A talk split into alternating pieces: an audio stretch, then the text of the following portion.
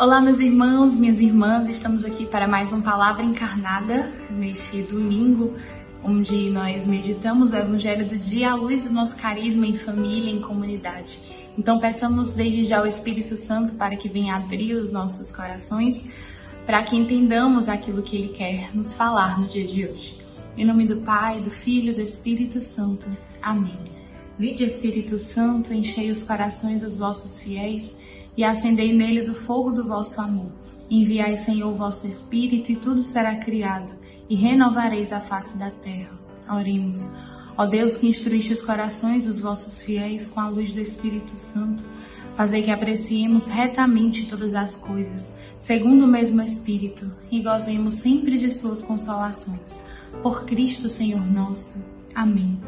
Ave Maria, cheia de graça, o Senhor é convosco. Bendita sois vós entre as mulheres, bendito é o fruto do vosso ventre, Jesus. Santa Maria, Mãe de Deus, rogai por nós, pecadores, agora e na hora de nossa morte. Amém. Vamos à leitura do Evangelho que está no Evangelho de São João, capítulo 10, versículo de 1 a 10. Naquele tempo, disse Jesus: Em verdade, em verdade vos digo, quem não entra no redil das ovelhas pela porta, mas sobe por outro lugar, é ladrão e assaltante. Quem entra pela porta é o pastor das ovelhas. A este o porteiro abre e as ovelhas escutam a sua voz. Ele chama as ovelhas pelo nome e as conduz para fora. E, depois de fazer sair todas as que são suas, caminha à sua frente e as ovelhas o seguem, porque conhecem a sua voz mas não seguem um estranho, antes fogem dele, porque não conhecem a voz dos estranhos. Jesus contou-lhes essa parábola, mas eles não entenderam o que ele queria dizer. Então Jesus continuou: Em verdade, em verdade vos digo, eu sou a porta das ovelhas. Todos aqueles que vieram antes de mim são ladrões e assaltantes, mas as ovelhas não os escutaram. Eu sou a porta. Quem entrar por mim será salvo. Quem entrará e sairá e encontrará pastagem. O ladrão só vem para roubar, matar e destruir.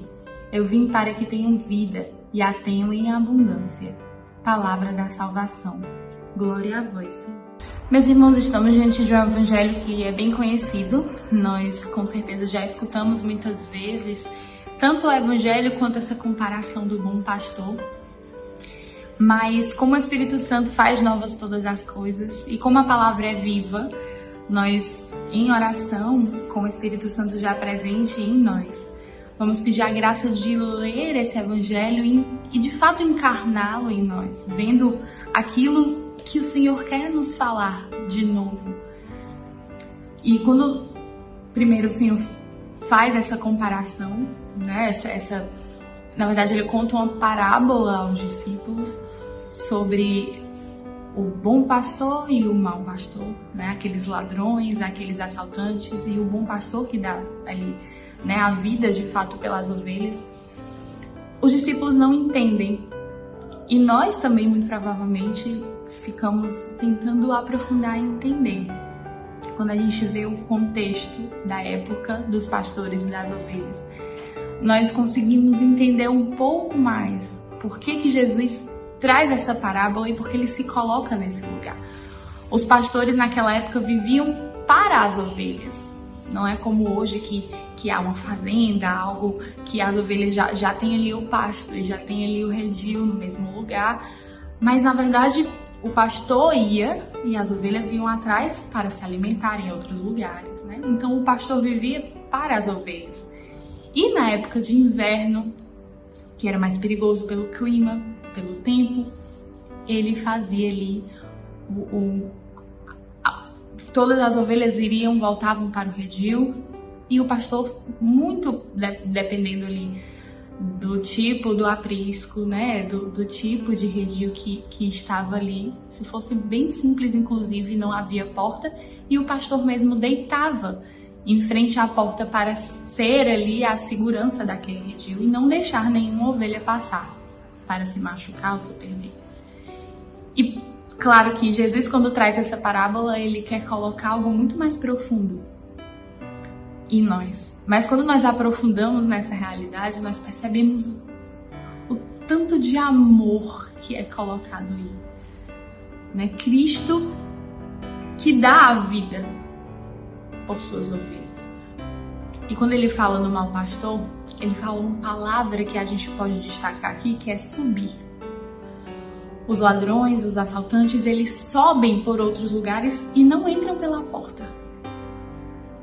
E essa palavra subir, a gente até meditando e entendendo melhor desse evangelho, São Bento 16 ele vai nos falar que essa palavra subir pode também ser comparada com o poder.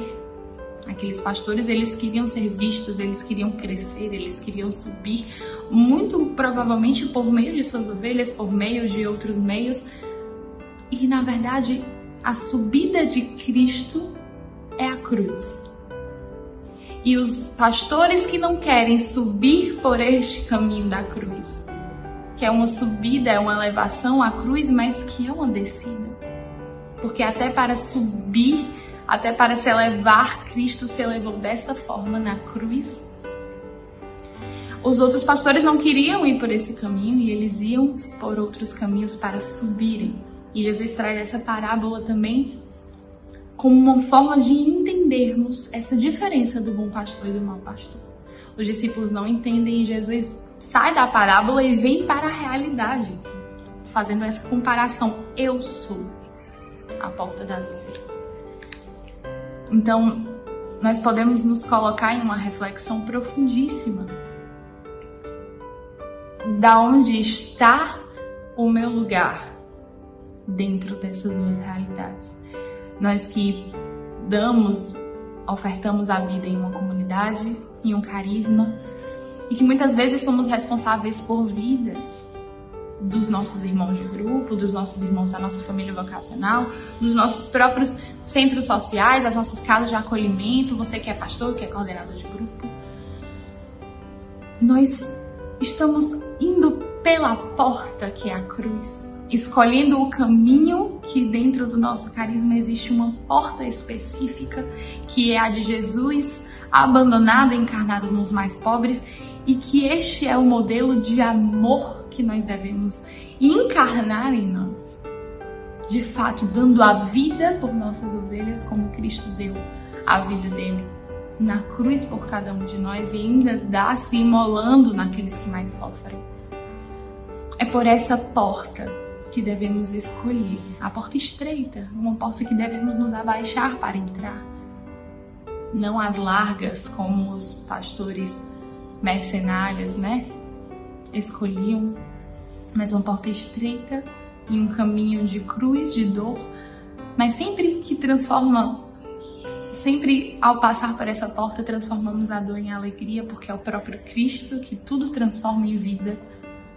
E por isso, ao entrarmos por essa porta, nós também nos unimos ao Cristo, ao pastor, como ovelhas, de uma forma tão profunda, nos configurando profundamente a esse bom pastor, que também nós somos essa imagem desse bom pastor para tantos, para sempre levar para o fim que é Ele.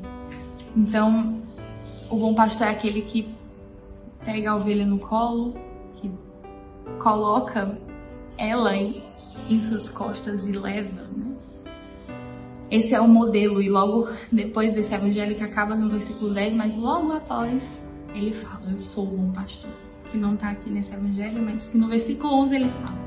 E ele fecha dizendo: Eu sou um bom pastor. E nós devemos nos espelhar nele, provando desse pastoreio, que nós já provamos, desse pastoreio de descida de descida, de descida, ou seja, de dar a vida, de ofertar, de se esvaziar, de entrega, de serviço e não de servir-se, para, provando desse pastoreio, nós também darmos a vida como bons pastores para aqueles que precisamos recolher para Cristo. E tantos e tantos nos são confiáveis. E que se não for eu, quem será? Se não for você, quem será? Há almas específicas, há de fato pessoas que só nós individualmente podemos resgatar, que somos confiadas. Então, vamos pedir a graça ao Senhor de escolher sempre pelo caminho da cruz, do abaixar-se, do esvaziar-se, do servir-se e dessa porta que nos é aberta para entrarmos e nos unirmos profundamente a esse mistério de amor e esse modelo que nos é colocado dentro do nosso carisma, que é o centro da nossa vida. Jesus abandonado e crucificado, nos mais pobres, nos mais pequeninos, esse amor imolado que se dá até o último segundo, até o último segundo de vida. É este amor que nós devemos nos espelhar, dando a vida uns pelos outros. Ave Maria, cheia de graça, o Senhor é convosco. Bendita sois vós entre as mulheres, bendito é o fruto do vosso ventre, Jesus.